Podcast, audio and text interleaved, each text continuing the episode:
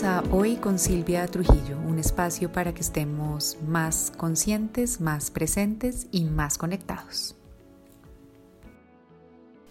Bienvenidos a un nuevo episodio de Hoy con Silvia. Hoy traigo un tema que es así como, como difícil, eh, muy, muy poderoso, como, como muchos de los temas que, que me he trabajado a mí misma y que hoy en día comparto ha sido un tema que al que he tenido que dedicarle tiempo porque se me dificultaba muchísimo y es el tema del perdón.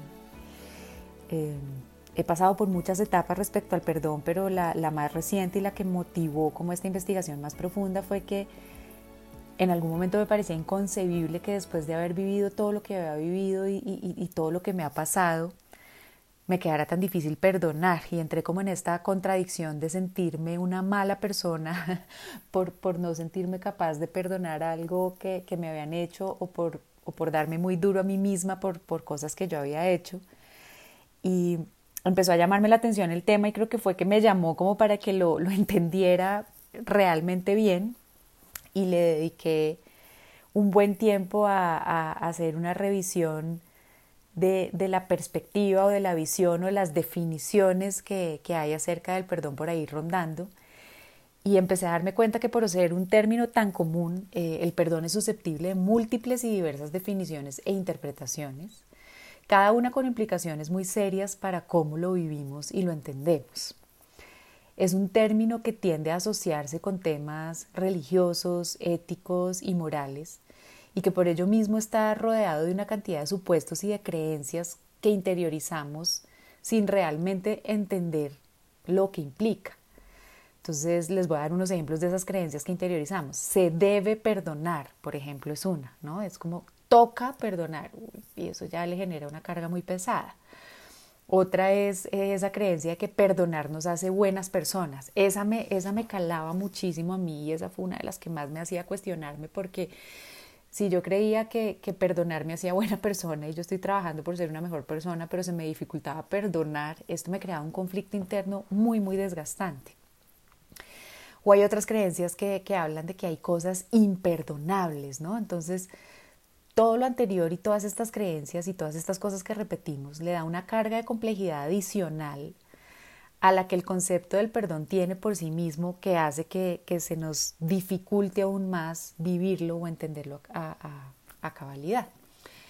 Y en este estudio profundo del tema del perdón y, de cómo lo veía y lo entendía y de todas las cargas y creencias que, tenía yo o que veía alrededor de él, me di cuenta de una primera gran revelación y es que tendemos a definir el perdón como un verbo, eh, ¿no? como una acción que realizamos o frente a nosotros mismos o, frente a alguien, a alguien más. Eh, es cuando decimos necesito perdonarme por haber hecho esto o necesito perdonar a alguien o debo pedir perdón por lo que por lo que hice y eso nos lo inculcan desde muy chiquitos, ¿no? Uno hace algo y es como pídale perdón a su hermano. es como lo, obligan a hacer ese acto respecto al otro, ¿no? O, cuando uno dice y, de pronto de esa misma enseñanza uno sigue creyendo que le deberían pedir a uno perdón para poder perdonar, ¿no? En conclusión, lo definimos como una acción que involucra como mínimo a dos partes, ¿no? Al, ofensor y a la víctima o al ofendido, o, la víctima y el victimario, ¿no? Y la primera propuesta que les tengo para compartir en el episodio de hoy es que definamos y entendamos al perdón desde otra perspectiva, que fue la que me ayudó a mí finalmente como a hacerlas valga la, comparación, hacer las paces con el concepto del perdón y, al hacerlo, a, poderlo realmente interiorizar para, para ser manifiesto en mi vida. Y es entender el perdón no como una acción o un acto que iniciamos, que solicitamos o que otorgamos, sino más bien como una experiencia. Eh, la experiencia que nos permite a nosotros mismos soltar cargas muy pesadas, las cargas del juicio, de la culpa o del resentimiento, entre otras muy similares y de, igual densidad para nuestra vida. Porque lo, que aprendí o lo que he ido descubriendo en, en este nuevo acercamiento al perdón es que más allá de si nos han hecho algo o si nosotros hemos hecho algo, lo que queda es una sensación interna, es un estado emocional que si bien se origina en un acontecimiento o en algo que haya sucedido, termina por adquirir vida propia independientemente de si la acción ya cesó o no, y que si nos permitimos experimentar eh, esta decisión de perdonar a conciencia, eh, nos libera, mientras que si no nos la permitimos entender y experimentar eh, en nosotros mismos, puede quedarse anclada en nuestro interior el resto de nuestra vida. Entonces, eh, la primera reflexión que quería compartir en, en este episodio es eso, es que el perdón más que un acto es una experiencia. Y es una experiencia personal. Creemos que tiene que haber dos partes involucradas en el perdón y creo que esto es una de las cosas que más nos desorienta y que más nos complica el realmente experimentarlo, ¿no? Al final es una experiencia personal, es, tomar la decisión de liberarme de la carga emocional que un recuerdo, si ya pasó hace mucho tiempo, o que una situación actual me genera. Y esa carga emocional es mía y no es de nadie más. Los voy a ayudar a llegar allá porque toma tiempo. A mí me tomó casi dos años, entonces no espero que en 10 minutos ya tengan interiorizada esta nueva versión. Entonces voy a buscar eh, con, diferentes reflexiones acompañarlos a llegar a, a esa definición a la cual pude llegar yo y que para mí fue transformadora y la comparto esperando que lo sea también para ustedes. Lo segundo que quiero compartir es, es un poco acerca de las falsas interpretaciones que tenemos acerca del perdón. Eh, hay muchas falsas, interpretaciones, pero quiero resaltar dos que son como, como las grandes o, las mamás de las faltas de interpretaciones del perdón y que nos los complican. Y una es esa frase que repetimos tanto que, que surge esa idea de que perdonar es olvidar.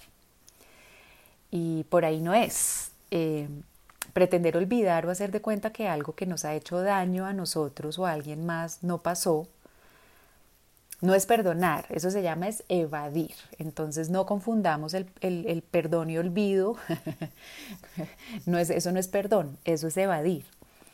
El perdón tiene un prerequisito clave que es la aceptación, es decir, es el reconocimiento del dolor propio y o ajeno. Es reconocer que hubo una falta, una falla, eh, sin condenarla y sin juicio, ¿no? Pero es el que haya una experiencia de perdón requiere que uno acepte que hubo algo que dolió, es decir, que hubo algo que perdonar. Entonces, al evadir o al pretender que no pasó nada o sigamos como si nada, negamos la experiencia del dolor y con ello perdemos la oportunidad de aprender de lo que sucedió, de transformarnos y de liberarnos. Y más importante aún, perdemos la oportunidad de evitar que lo que pasó se vuelva a repetir. Cuando uno hace como si nada, es como si estuviera abriendo la puerta a que la misma falta se vuelva a cometer, ¿vale? Y la segunda falsa creencia que, que, me parece interesante compartir con ustedes es creer que perdonar significa que validamos un comportamiento ofensivo o hiriente. Tampoco es el caso. Como señalé ahorita, el paso previo del perdón es aceptar y reconocer el daño u ofensa. Perdonar, por lo tanto, parte de reconocer que algo dolió y al perdonar no estamos dándole la razón al ofensor ni tampoco validando o justificando sus acciones o nuestras acciones si fuimos nosotros los ofensores. Al perdonar lo que estamos haciendo es liberándonos de la carga de dolor que una situación nos genera para quedarnos con la lección que nos deja y así evitar que se repita. Habiendo hecho estas dos aclaraciones de las faltas o falsas, perdón, interpretaciones acerca eh, del perdón, ahora sí entremos a mirar un poco cómo podemos permitirnos vivir la experiencia personal del perdón. A mí me gusta mucho la definición del teólogo Louis Smets, eh, quien dijo que perdonar es liberar a un prisionero para darse cuenta de que el prisionero era uno mismo. Me parece eh, maravillosa y creo que resume la esencia de lo, que, de lo que llegué a descubrir con el tema del perdón. Voy a explicarlo un poco. Puede que sea otro quien haya cometido una falta en mi contra, pero al final yo soy la única que se queda con la carga emocional del dolor, de la ofensa, de la rabia o del rencor. Y la verdad es que al otro, a, quien haya cometido el acto, poco o nada le impactan mis propias cargas emocionales. Entonces yo empecé a ser consciente que, que, que, yo seguía cargando el peso del dolor de una ofensa, de un maltrato, eh, de una crítica o de un juicio que habían primero sucedido hace mucho tiempo y segundo que seguía empezando era en mí, ¿no? Y, y uno al final ve que al otro pues esa, esa carga mía no le pesaba o no le pesa, ¿no?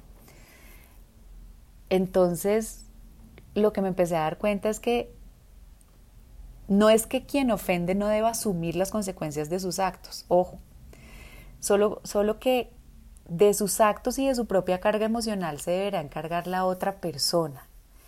Y en lo que sí creo es que tarde o temprano deberá lidiar con sus propias emociones y con las consecuencias de sus actos, pero serán con las de él o ella, ¿no? No con las que me quedé yo.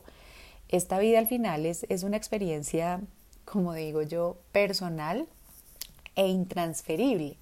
Y así como yo debo lidiar con mis propias cargas emocionales, tanto de lo que yo he hecho, de lo que me han hecho, quien me ha ofendido, quien me ha hecho daño, deberá lidiar con las suyas propias. Y cada quien, ahí sí que como cada quien con lo suyo, yo con mis cargas emocionales y el otro con, con las de él. Entonces, ahí es como fui empezando a entender que el perdón es una experiencia personal, porque eh, que yo cargue el resentimiento en contra de alguien o la rabia o el rencor por lo que me hizo, no es lo que afecta a la otra persona ni lo que va a incentivar o a invitar al cambio o al resarcimiento en esa persona.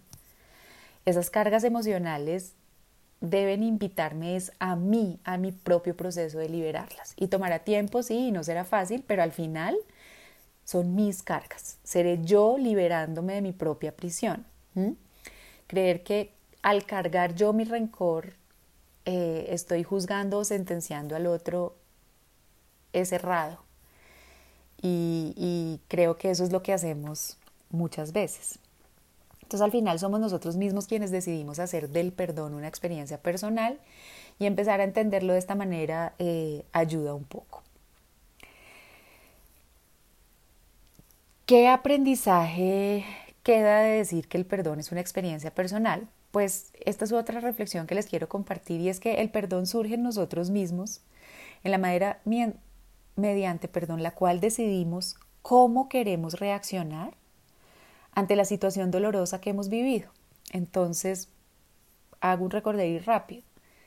Sin duda se parte de aceptar que hubo algo que estuvo mal o que se hizo daño. El segundo paso es hacerme responsable de la carga emocional que ese acto me hizo. El tercero es darme cuenta que solo yo tengo la capacidad de liberarme de esa carga emocional. Y el cuarto es decir, ¿Cómo me libero de esta carga emocional? Pues decidiendo cómo quiero responder en adelante ante esa carga emocional. Porque no podemos cambiar la ofensa o, el juicio o el daño. Eso ya pasó, eso está en el pasado y, y sobre eso pues no podemos hacer nada, no lo podemos cambiar. Lo que sí podemos hacer es decidir cómo queremos vivir nuestro presente y que en el presente y en este momento tenemos la opción de escoger cómo queremos responder ante eso que pasó. Ojo, ese, ese, ese, eso que pasó pudo haber sido hace 37 años o pudo ser hace media hora, ¿no? Entonces, aquí hay una invitación a que reflexionemos, como lo tuve que hacer yo en mi proceso, de cuántos rencores guardados tenemos eh, de hace mucho tiempo y que miremos cómo nos siguen generando carga emocional hoy, es, es impactante. Entonces lo que les quiero, compartir es que ante una ofensa, ataque o situación dolorosa, siempre tendremos como mínimo tres opciones de respuesta. La primera, quedarnos anclados en la experiencia que generó el quiebre, es decir, no perdonar, quedarnos con el juicio, con la culpa, con la vergüenza, con el rencor y con el resentimiento o cualquiera de esas tan hermosas que tenemos a nuestra disposición. La segunda, pretender que no pasó nada para evitar conflictos y esto a veces lo hacemos o por miedo o porque dependemos del agresor en alguna manera o por inseguridad, pero el resultado ahí es evadir y como compartimos al principio del episodio Evadir no es perdonar, es evadir. O finalmente tenemos la, la opción de reconocer la ofensa o la falta, asumirla, sentarnos con ella en la incomodidad y tomar la decisión de sanar en nuestro interior para que ninguna situación similar se vuelva a repetir. Y esta última es la que para mí significa perdonar. Y es esta última la que permite una transformación maravillosa en nosotros, ya que solo en la aceptación de lo sucedido Solo al asumir y reconocer lo que pasó, podemos desde el corazón y con la intención de crecer, de liberarnos y de tener propósito de enmienda, experimentar el perdón como una llave para nuestra propia transformación, para que salgamos de esa prisión en la que nos metimos, si bien no solos, porque sin duda hubo un acto o una situación que nos empujó a meternos a esa prisión, eh, sí podemos salir o mejor dicho, la única forma que tenemos para salir es cada uno de nosotros tomando la decisión. Esto yo sé que va, va tomando sentido, pero le queda a uno cierta como incomodidad o me quedaba a mí decir, bueno, listo, entiendo todo eso, pero, pero uno como que a veces necesita que al otro le pase algo por haberle hecho algo a uno, ¿no? Uno, uno, uno siente como esa, esa sed, en algunos casos de venganza, pero por lo menos de decir, pucha, que se dé cuenta que está, que está mal, ¿no? ¿Cómo no se da cuenta que está mal? ¿Cómo no se da cuenta que me hirió? necesito saber que va a tener algún tipo de consecuencia por el acto o por lo que pasó.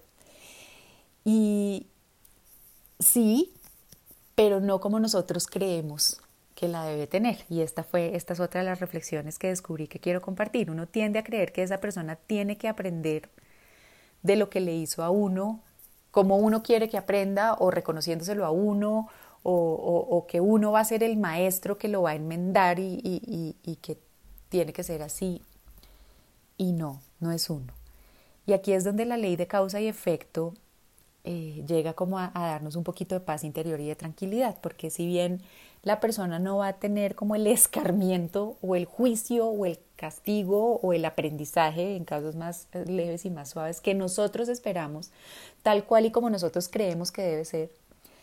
Eh, el consuelo que encontré en la ley de causa y efecto es que esta establece que cada acción genera una reacción, aunque no seamos conscientes de ello.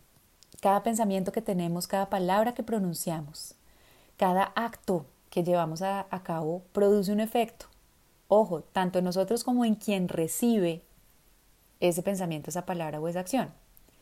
Y no siempre percibimos los efectos de manera evidente e inmediata o como nosotros quisiéramos, pero tarde o temprano cada uno de ellos impulsa o genera un, un equivalente. Eh, esto es una de las leyes de Newton, además, esto, esto no es solo eh, espiritualidad, ni, esto, esto, es, una ley de la física, ¿no? A cada acción corresponde una reacción y es exactamente lo mismo eh, con los actos que hacen daño o con los actos que nosotros creemos que, que son susceptibles de, de perdonar. Entonces, cuando herimos a alguien, nos estamos generando ese efecto a nosotros mismos al final. De igual manera, cuando alguien nos ofende a nosotros, está generando ese efecto en sí mismo. Entonces, esta idea refuerza la noción de entender al perdón como una experiencia personal, ya que solos nosotros mismos podemos liberarnos de las cargas emocionales que llevamos adentro. Y al final eh, sientan como el consuelo o la tranquilidad de que cada quien recibe lo que da tarde o temprano en la vida y puede que, lo que uno está dando mal en un aspecto de la vida no se aprenda en ese mismo aspecto, pero a lo mejor se va a aprender en otro. Les doy un ejemplo, si uno, si uno no está siendo honesto y transparente eh, eh, en sus negocios, no quiere decir necesariamente que le vaya mal y creo que todos podemos pensar eh, ejemplos de personas que no han sido honestos en sus negocios y que el negocio cada vez le da más plata, pero sin duda sí podemos ver una cierta equivalencia en otro aspecto de la vida y es que es gente que no tiene paz o que vive estresada o que no puede tener eh, la libertad de moverse y de compartir con quienes quieren, ¿me entienden? Y ahí es donde se van dando las compensaciones. Las compensaciones no son exactas y equilibradas a lo que ocurre, pero siempre hay compensación. Entonces al final en esta vida cada quien termina recibiendo lo que da.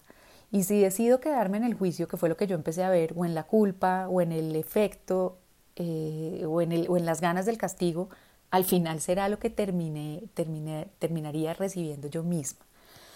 Mientras que si por el contrario decido permitirme la experiencia de sanar, de liberarme y de perdonar, eh, el efecto será lograr esa misma sensación en mi propio interior. Entonces ahí uno va como respirando un poquito más tranquilo, sabiendo que, que si bien el otro no va a recibir el castigo, el dictamen o el juicio que yo creo que debe tener por su acto, eh, tarde o temprano, no porque yo quiera o porque sea mi decisión, sino porque la vida misma funciona así, esa persona va a terminar sintiendo el efecto o esa misma carga de alguna manera en su propio interior.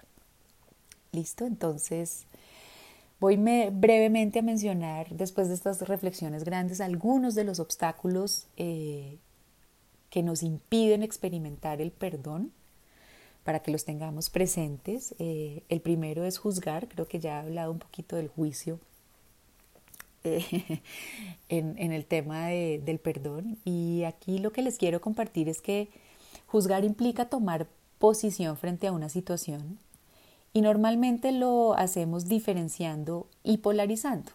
Entonces juzgamos las acciones propias o de otros y esto nos lleva inmediatamente a la dualidad, a, la consideración de bien o mal, ¿no? Sin duda ante una ofensa o quiebre que nos ha causado dolor, es no solo útil sino necesario reconocer la ofensa.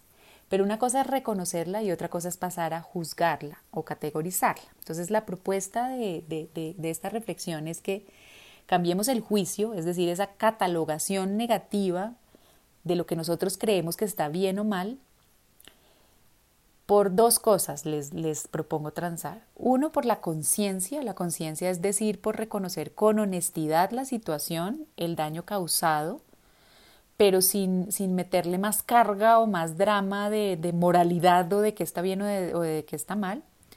O por lo menos, si nos cuesta mucho trabajo ir a la conciencia, que sé que cuesta, como que uno vea las situaciones, sobre todo en las que uno está envuelto desde esa neutralidad, por la curiosidad, eh, la curiosidad es menos categórica y la curiosidad permite por lo menos una puertica de, no sé si la palabra sea entender o de aceptar que a lo mejor el otro no está actuando de esa manera solo por hacernos daños a nosotros, sino que a lo mejor es una persona tan herida y tan dolida en su propio interior y en su propia historia que no tiene ninguna otra forma de responder o de actuar conmigo o con nadie más. Entonces miren cómo cambiar el juicio o por conciencia o por curiosidad, eh, ya como que aliviana un poquito esa, ese azote de lo correcto o lo incorrecto, porque al final en esta vida nunca sabemos 100% qué hay detrás de las otras personas. Eh, porque primero pues mostramos muy poquito de lo que somos, mostramos lo que está políticamente correcto o lo que es socialmente aceptado en la gran mayoría de los casos, y segundo, porque detrás de cada uno de nosotros hay una historia que solo cada uno de nosotros conoce. Y eso, porque a veces hasta nosotros mismos nos tapamos cosas de nuestra propia historia. Entonces, obstáculo, juzgar, eh, propuesta, busquen cambiarlo o por conciencia o por lo menos por curiosidad. Segundo obstáculo, caer en la victimización. Em, Quedarnos anclados en la experiencia que generó el quiebre o el dolor es dejar que lo que nos pasó nos defina por completo. Y ahí es donde nos volvemos víctimas de las circunstancias. Si bien sé que hay situaciones muy complejas y muy difíciles y muy dolorosas, también sé que quedarnos en la perspectiva de la víctima o en esa actitud, lo único que hace es debilitarnos más eh, y hacernos caer en un círculo vicioso en el cual vamos perdiendo nuestro propio poder personal al quedarnos estancados en una historia de carga emocional muy pesada y muy negativa que va cubriendo sin que nos demos cuenta la totalidad de aspectos y relaciones que tenemos y vamos creando ese círculo del cual va a ser cada vez más difícil salir. Entonces, diferenciemos aceptación y reconocimiento del daño hecho y de lo que nos duele con quedarnos anclado ahí para siempre y entregarlos a, entregarle a esa situación dolorosa o a esa persona que nos ha hecho daño todo nuestro poder personal. Cuando hacemos eso no vamos a poder avanzar para, para transformarnos y sanar. El siguiente obstáculo creo que lo he mencionado ya, ya eh, a lo largo del episodio y es evadir. Si no aceptamos lo que pasó no lo vamos a poder transformar ni sanar. Contrario a la victimización de la que hablábamos ahorita, al evadir lo que pretendemos es como que no pasó nada y buscamos negar la experiencia dolorosa.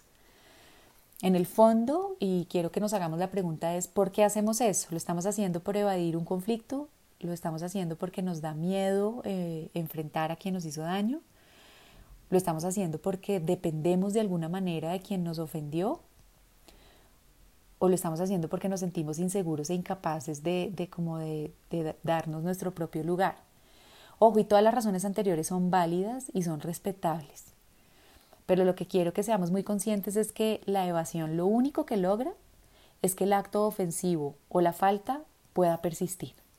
Y preguntémonos con el corazón si nosotros queremos abrir esa posibilidad y esa ventana de que eso que nos duele siga ocurriendo, porque mientras lo evadamos es como si estuviéramos diciendo, sí quiero que pase otra vez. Eh, siguiente obstáculo, la culpa respecto a nosotros mismos o respecto a alguien más. Eh, la culpa no lleva a ningún lado. Eh, quedarnos en el error cuando nosotros lo cometemos y, catalogarnos de verdugos o en el caso de cuando es en contra de nosotros de víctimas es caer en la culpa y es desperdiciar una oportunidad maravillosa de crecimiento y, y aprendizaje. Y aquí cuando respecto a nosotros mismos, el primer mensaje que les quiero compartir es todos, todos cometemos errores en este planeta. Todos los que estamos encarnados en este planeta, hasta el Dalai Lama, me atrevo a decir, cometemos errores en algún momento, es parte de nuestra condición eh, humana, eh, es humano, errar es humano, dicen por ahí, ¿no? Pero así como todos cometemos errores, todos tenemos el potencial para aprender de ellos. Ojo, y ahí es donde está la diferencia de pronto entre el Dalai Lama y nosotros, que yo creo que él la mayoría de las veces escoge aprender de sus errores y nosotros no. Entonces ahí es donde está la diferencia. Entonces, liberarnos de la culpa a nosotros y a otros eh, sí nos va a ayudar a perdonar. Ojo, vuelvo y digo, no se trata de pretender que no pasó nada, que no hicimos daño o que no nos hicieron daño, o de justificar o de, o excusarnos o de excusar, nada que ver, pero tampoco es irnos al extremo y latigarnos mentalmente, encerrándonos o en la vergüenza que nos da lo que hicimos, o en la condena al otro, una condena eterna por lo que nos hizo, ¿no? Es, no es nuestro rol y como ya hablamos con lo de la ley de la causa y efecto, pues cada quien vivirá las, las consecuencias eh, de sus actos y a su manera, a la manera que él necesite aprenderlos, no a la manera que yo crea que, los, que los deba aprender. Y otro obstáculo que quiero compartir, que nos ocurre mucho, creo, a los que, a los que hemos sido criados en, en ciertas religiones y en ciertas culturas, es forzarnos u obligarnos a perdonar, ¿no? Forzar cualquier situación o cualquier relación rara vez lleva a un resultado feliz. Ese énfasis en el esfuerzo, en aparentar, en demostrar, en que toca, en que quiero mostrar que soy bueno, ¿no? Hace que nos obliguemos muchas veces a perdonar o a pedir perdón. Y esto al final lo que hace es que la experiencia no sea real y auténtica y que por lo mismo termine siendo insostenible. Forzarnos a perdonar termina es por desgastarnos y crear un mundo ahí súper aparente, ¿no? Que en el fondo lo único que nos deja es una enorme sensación de vacío interior. Y esto lo que hace es añadirle aún más carga emocional a la que teníamos por la situación vivida. Entonces, aquí lo, lo importante es que entendamos que la intención que hay detrás de cada una de nuestras acciones puede llegar a ser más importante, decisiva y poderosa que la acción que hacemos como tal. Yo a veces digo, y, doy un ejemplo como para ilustrar esto, quien hace una donación millonaria para tapar un robo de otra cosa, digamos, no va a tener el beneficio de, bienestar, ¿vale? Si yo hago una donación porque me nace y porque estoy convencida de una causa, sí voy a tener bienestar. Entonces la intención es muy importante en el perdón. Creo que es más importante que el acto mismo de perdonar. Entonces si mi intención es o porque alguien me pidió que perdonara, o por sentirme bueno, o por quedar bien, eh, ese perdón no va a ser sostenible y, la carga emocional se va como a mantener dentro de mí. Entonces, en el momento en que se decidan vivir esta experiencia, que sé que es tan compleja, eh, tengan clara la intención de por qué lo están haciendo. Y finalmente, el último obstáculo que les quiero dejar de reflexión para vivir una experiencia de perdón real es justificar nuestros actos o los de otros cuando cometemos una falla o cuando se comete contra nosotros. Excusas hay de todo tipo y para todos los gustos.